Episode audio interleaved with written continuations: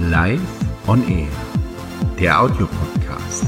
Menschen, Themen, Produkte. Das ist der erste Teil eines Interviewmitschnitts zusammen mit Andreas Vollmatt, der mich interviewt hat zum Thema Gründung und natürlich zur Vertriebsalternative. Hallo und herzlich willkommen. Das heutige Thema dreht sich um Unternehmensgründung. Ich habe mir hierzu einen Gründer, ein quasi Startup eingeladen, Live Oterski von der Vertriebsalternative. Herzlich willkommen live. Hallo Andreas, vielen Dank für die Einladung. Gerne, gerne, gerne. Du bist ja jetzt kein klassisches Startup mehr, frisch von der Universität, gerade gestartet, äh, mit viel Geld ausgestattet, von Auch nicht. glorreichen Ideen, sondern du bist eher ein, sagen wir mal, Gründer auf der zweiten Ebene, zweiter mhm. Bildungsweg könnte man ja. jetzt sagen zum Thema Gründung. Es ist etwas, was du nicht gelernt hast in dem Sinne, sondern du Nein. kommst aus dem klassischen Angestelltenverhältnis und hast dich irgendwann entschieden, ein, eine Selbstständigkeit aufzurufen. Mhm.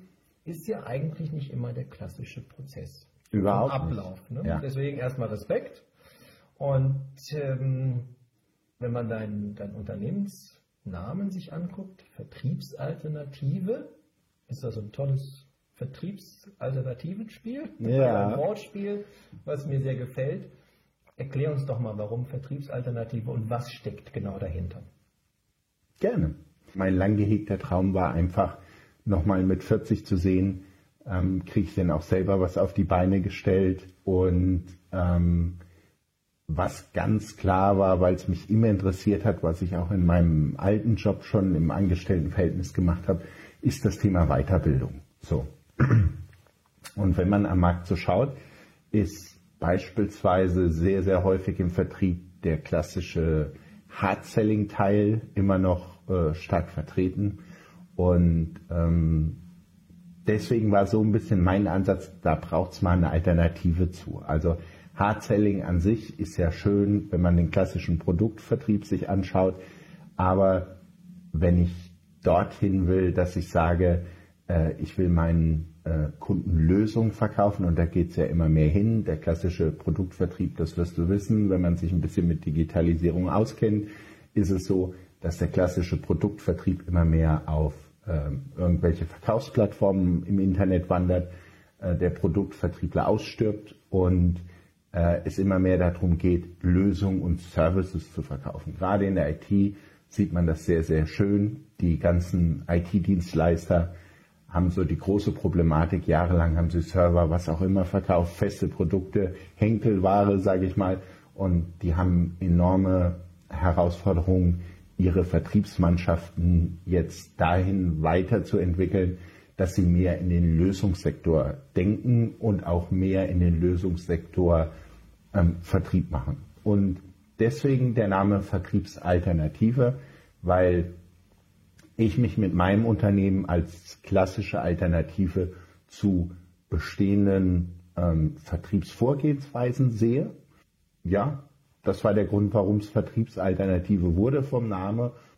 Also der, der Name äh, ist auf der einen Seite bezogen auf Weiterbildung, die du betreibst. Ja. Also du bietest quasi dein Know-how und klassische Verfahren in diesem Umfeld an mhm. für Unternehmen, die ihren Vertrieb äh, modernisieren oder einfach mal auf ein, aufs Next Level vielleicht ziehen möchten, mhm. weil ansonsten bräuchte man ja keine Unterstützung.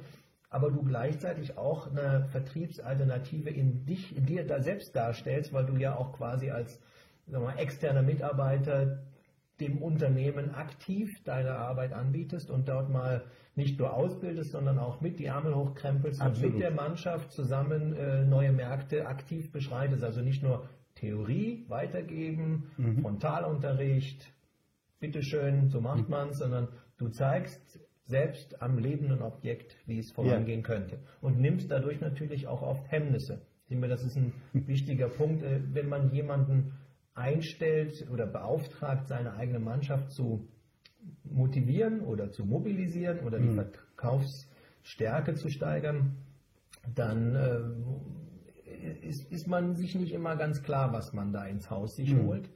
Und äh, somit braucht man schon einen Vertriebler, der da mit Herz und Feuer auch dabei ist. Welche, welche Probleme siehst du bei deinen sagen wir mal, Kunden oder mit deiner, aus deiner Erfahrung heraus, wo es oft dran scheitert, was man aber auch verbessern kann. Gerne. Also mh, schauen wir mal ein bisschen drauf, wie, wie, wie ich aufgestellt bin. Ähm, dann kann ich nämlich auch sehr schön beschreiben, was ich für klassische Kunden habe.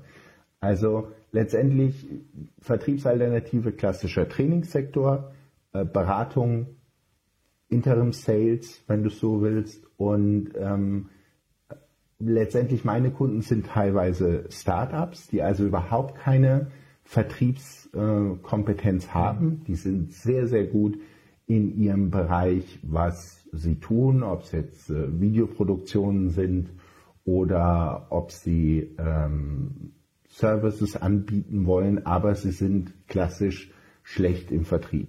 Also die brauchen teilweise diese Business Skills im Sinne von, ähm, ja, wie mache ich denn meinen ersten Call, wie rufe ich denn irgendwo an? Das ist noch sehr banal und einfach, das kriegt man relativ schnell vermittelt.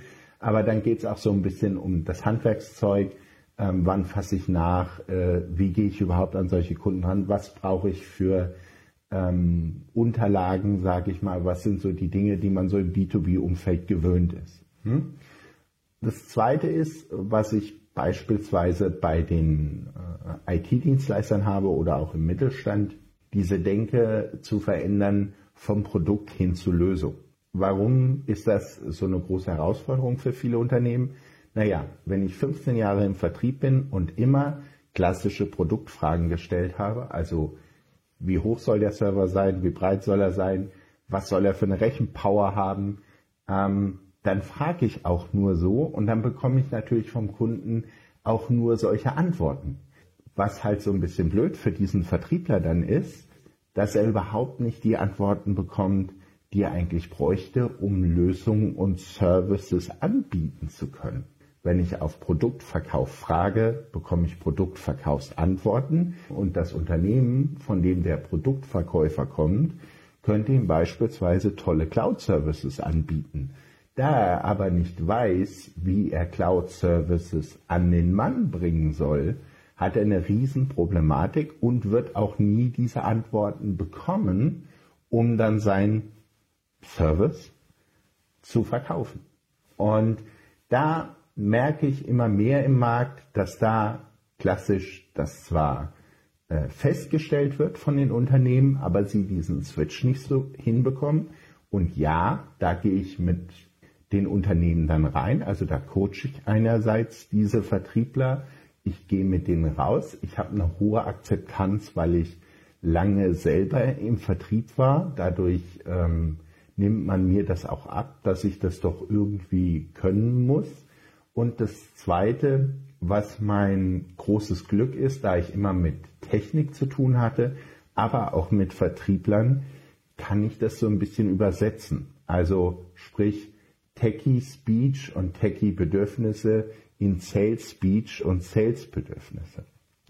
So, und das sind dann meistens solche Coaching-Sequenzen, aber was ich auch für, für extrem wichtig halte und deswegen habe ich auch dieses Standardportfolio, äh, Akquise-Training, ähm, äh, Schulung in, in Kommunikationsskills. Warum finde ich es wichtig? Weil das einerseits durch die Digitalisierung auch immer mehr nach hinten gegangen ist. Wenn ich jetzt die Online-Marketer nehme, sagen die alle, die Telefonakquise ist tot. So weit, so gut sage ich aber, dass durch, die, durch das Online-Marketing ich meine Leads produziere, die bei mir anrufen. Was passiert denn dann? Oh Gott, da kommt jemand. Jetzt ja, muss oh, ich sprechen. Jetzt Was muss ich sprechen. Ich genau. Ja, ja. Was sage ich denn jetzt? Das ist so das eine. Und das zweite, wie sage ich es? Und ich muss ja auch in der Lage sein, beispielsweise am Telefon, weil es kam ja online rein, der kommt jetzt nicht bei mir in die Firma spaziert. Ich muss mit dem irgendwie in eine Kommunikation kommen, ich muss Vertrauen aufbauen, weil der kennt mich ja noch nicht. Der weiß nicht, ob ich ein seriöses Unternehmen bin, wenn ich jetzt nicht gerade der äh, äh, Millionen DAX-Konzern bin. Und ähm, ich muss mich verkaufen. So. Und da fängt es dann schon an, warum ich sage, naja, Akquise und Kommunikation im Vertrieb ist eben doch irgendwie nicht tot. Und das nimmt mir das Internet halt nicht ab So, das heißt, diese klassischen Sales Skills, die werden weiterhin gebraucht und da trainiere ich Leute. Also ganz klassisch, weil ich sage, der Handwerkskoffer muss stimmen, das Fachwissen muss stimmen und ich muss es rüberbringen können. Und zwar muss ich es in jeder Situation rüberbringen, egal über welchen Kanal der Kunde kommt.